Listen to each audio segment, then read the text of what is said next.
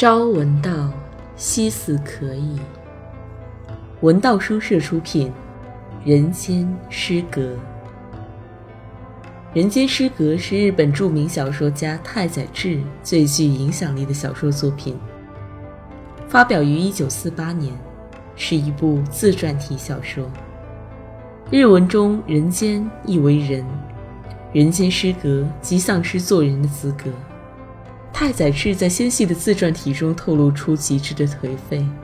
本书被称为毁灭式的绝笔之作。他巧妙地将自己的人生与思想隐藏于主角叶藏的人生遭遇，借由叶藏的独白，窥探太宰治的内心世界，一个充满了可耻的一生。《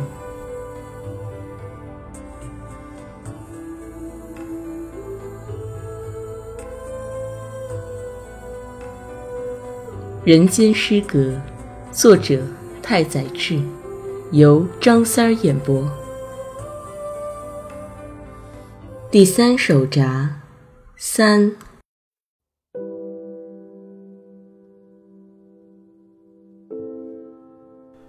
我的酒量越来越大了，不仅在高原寺车站附近喝，还跑到新秀银座一带去喝。甚至有时在外夜宿不归。为了避免遵从与昨日无异的惯例，我在酒吧里故意装作无赖汉的模样，乱亲女人。换句话说，我又恢复到了殉情之前的酒鬼样子，不，甚至比那时更加粗野放纵。为钱所困时，我甚至将镜子的衣服拿去当掉。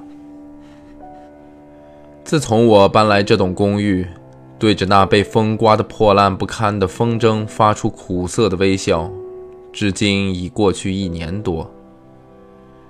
当樱花树开始绽出新绿的时候，我又悄悄拿了镜子、和服上的腰带和衬衣到当铺去典当，换了钱到银座喝酒，接连两晚外宿不归。到了第三天晚上，我终于感觉不舒服。于是下意识的又回到了公寓，蹑手蹑脚的走到镜子的房门前，听到里面传出镜子和凡子的说话声。凡子问道：“爸爸干嘛要喝酒？”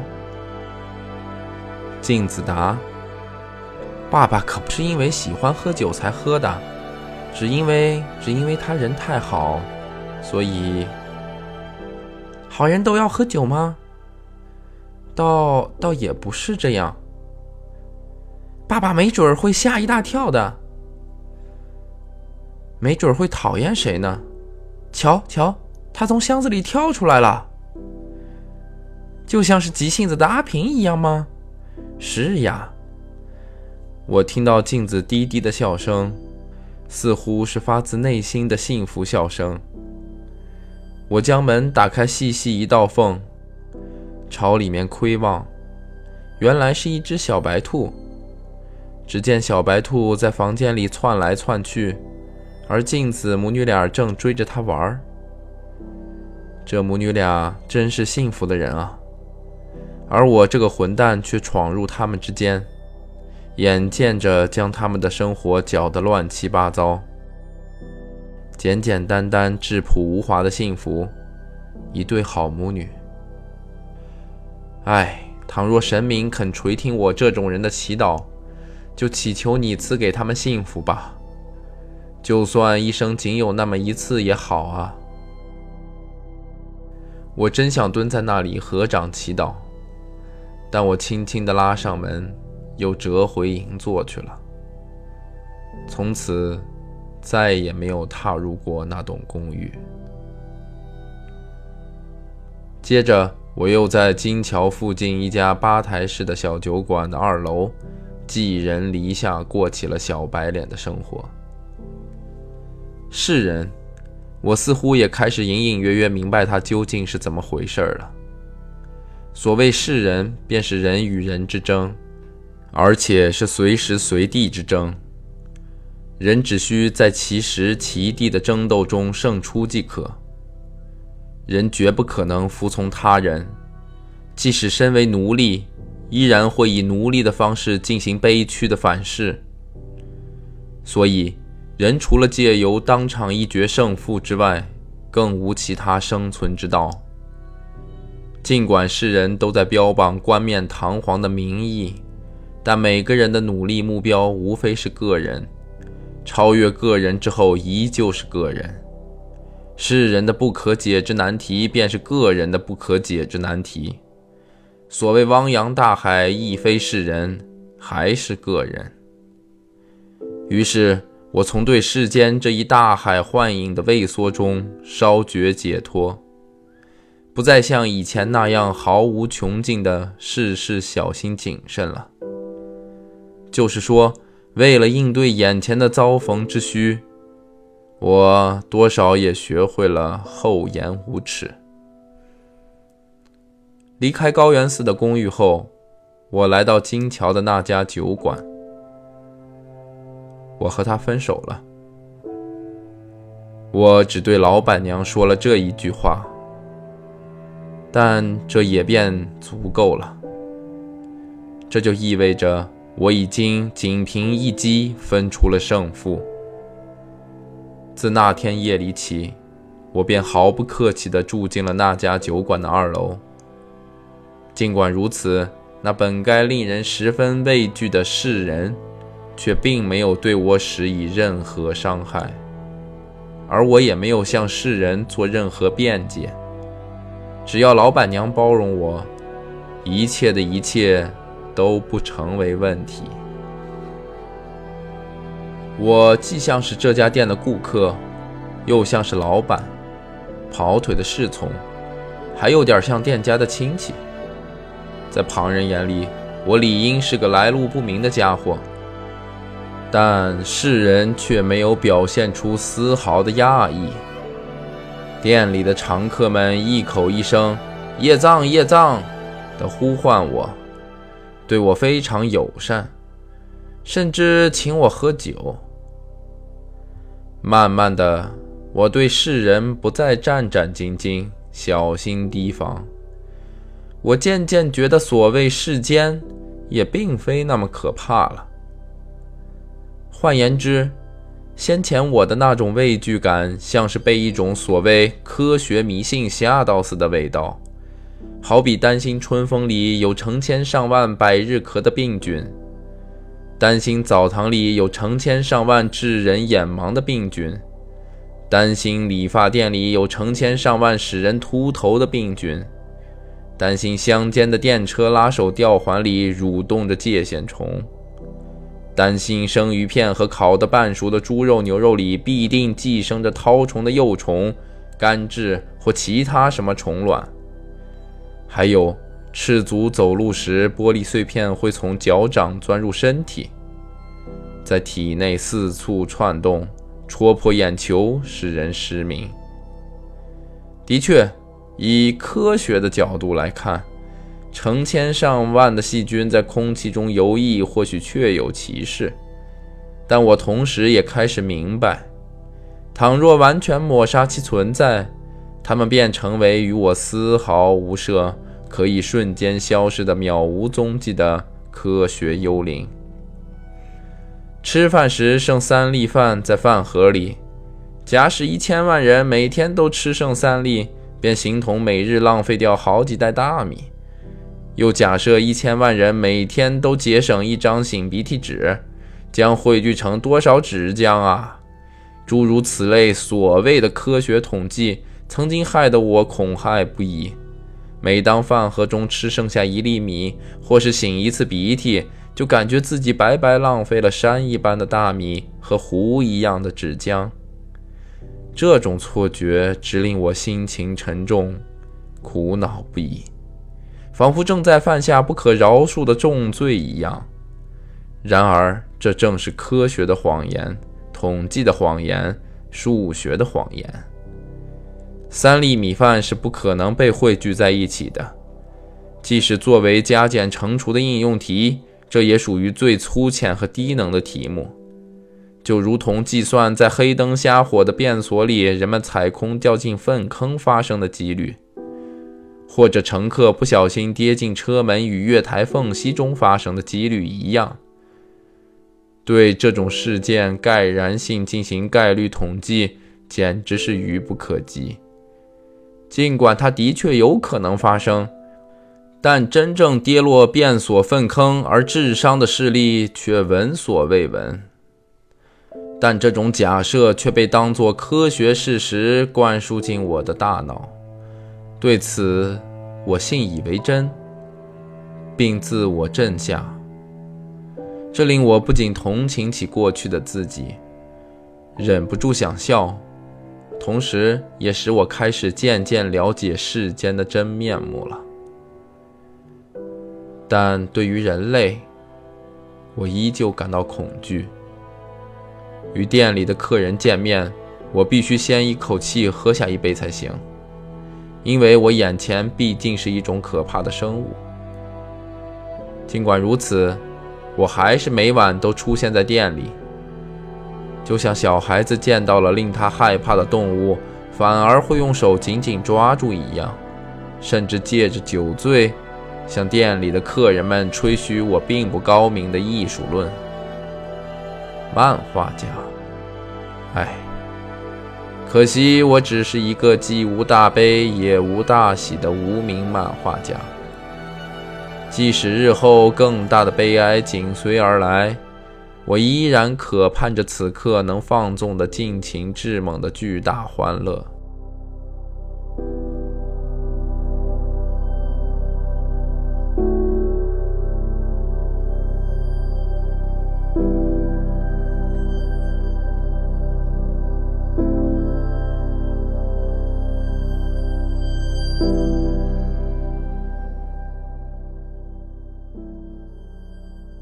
虽然内心如此焦灼，但眼下我的快乐却只是与客人说东扯西、谈鬼论禅、喝客人请我喝的酒。来到金桥后，我已经过了近一年如此无聊的生活。我的漫画也不再仅仅刊登于儿童杂志，而开始出现在车站小卖部出售的那些粗俗猥琐的杂志上。我以上司己泰这个带有戏谑意味的笔名，画了一些龌龊的裸体画。上司己泰这个名字在日语发音中与“情死未遂”发音相同，还在当中插入《鲁拜集》中的诗句：“啊，莫作无谓的祈祷，抛开引人落泪之物，快扶此一伤吧。”唤醒甘芳的记忆，莫再为那无果的烦恼而苦。那用不安和恐怖威吓之辈，恐惧自己制造的弥天罪恶，为了防备死者的复仇，终日算计，不得安卧。昨夜酣饮，我心欢愉；今朝醒来，唯独凄凉。怪哉。一夜之隔，心的翻覆只是平般幻化无常啊！莫要为报应莫名的乱慌，向远处传来太古的宣击，微不足道的小事也要治罪，种树呀，还有何处可以遁避？说什么正义是人间的指针？那么心血泛尽的战场。无数暗杀者的刀锋上，又是何种正义在激荡？何处听闻人生的真谛？何处见过睿智的光辉？美善、恐惧，便是聚散的服饰。柔弱的人子哟，背负着不堪的种荷，只因被播撒了奈何无际的情欲种子。听到的只有善与恶、罪与罚的禁咒，能做的只有无计奈何、踌躇彷徨。只因没有被赐予摧毁他的力量和积仇。你在何处？为何徘徊游荡？你为何故抨击、琢磨、反省？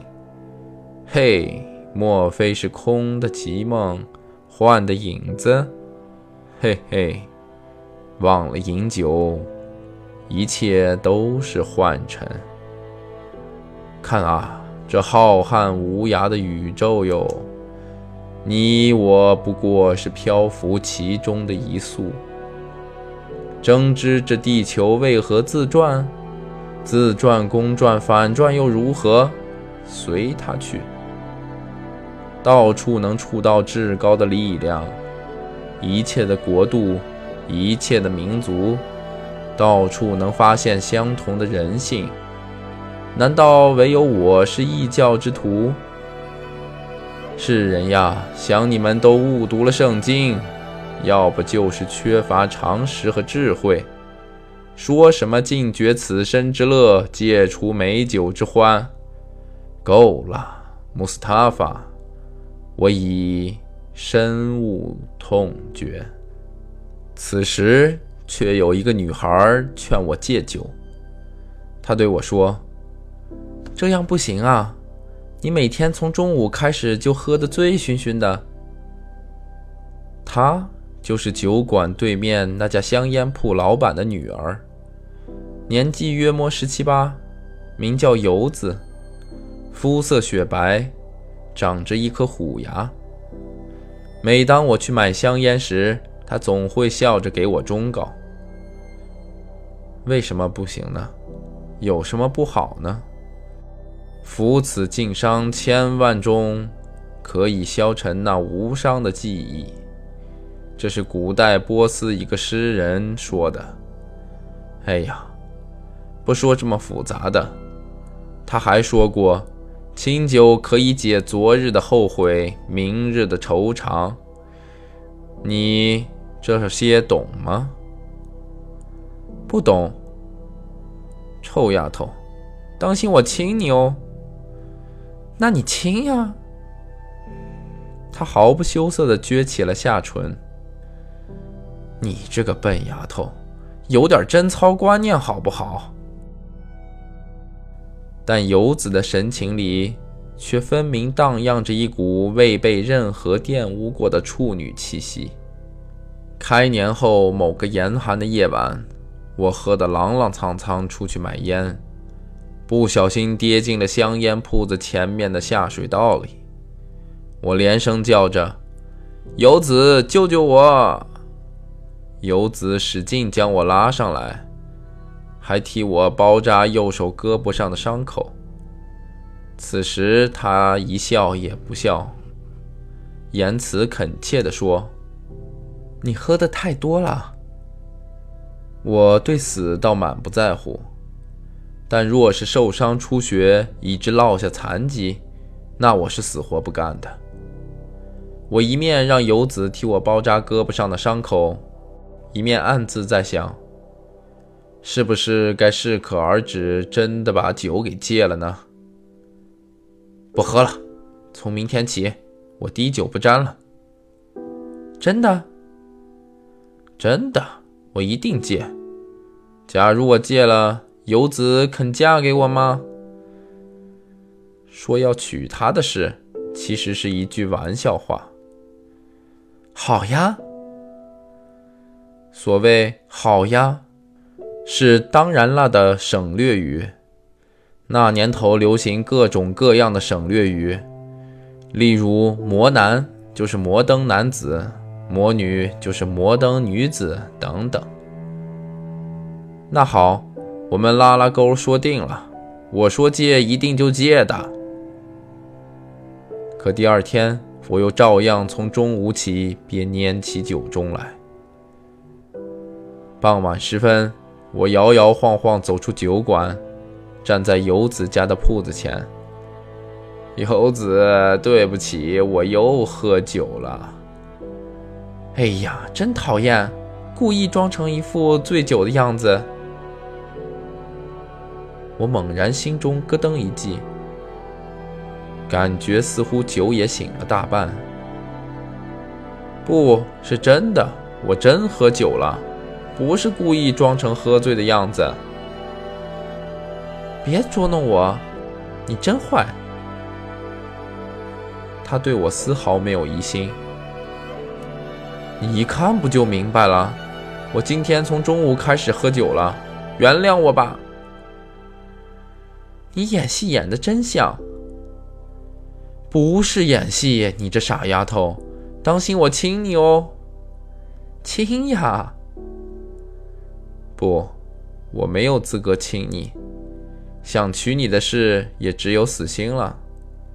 你看我的脸通红通红的，是吧？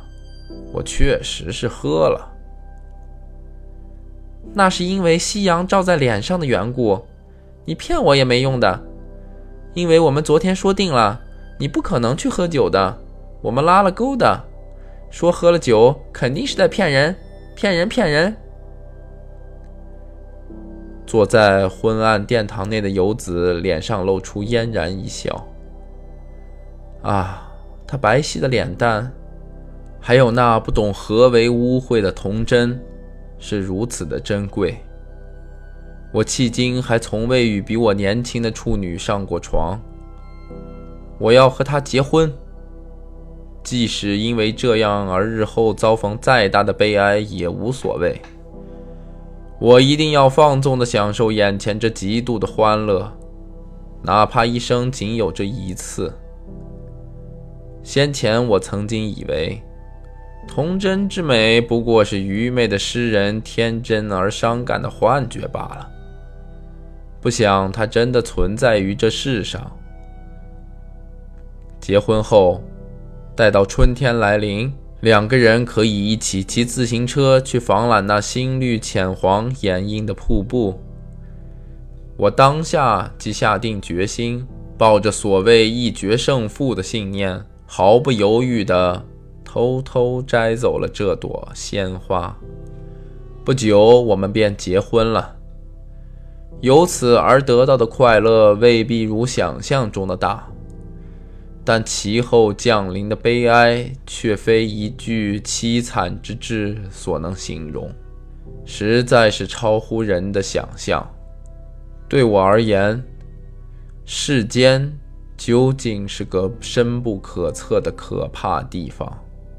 也绝不是仅凭一决胜负便可以决定一切的寻常之所。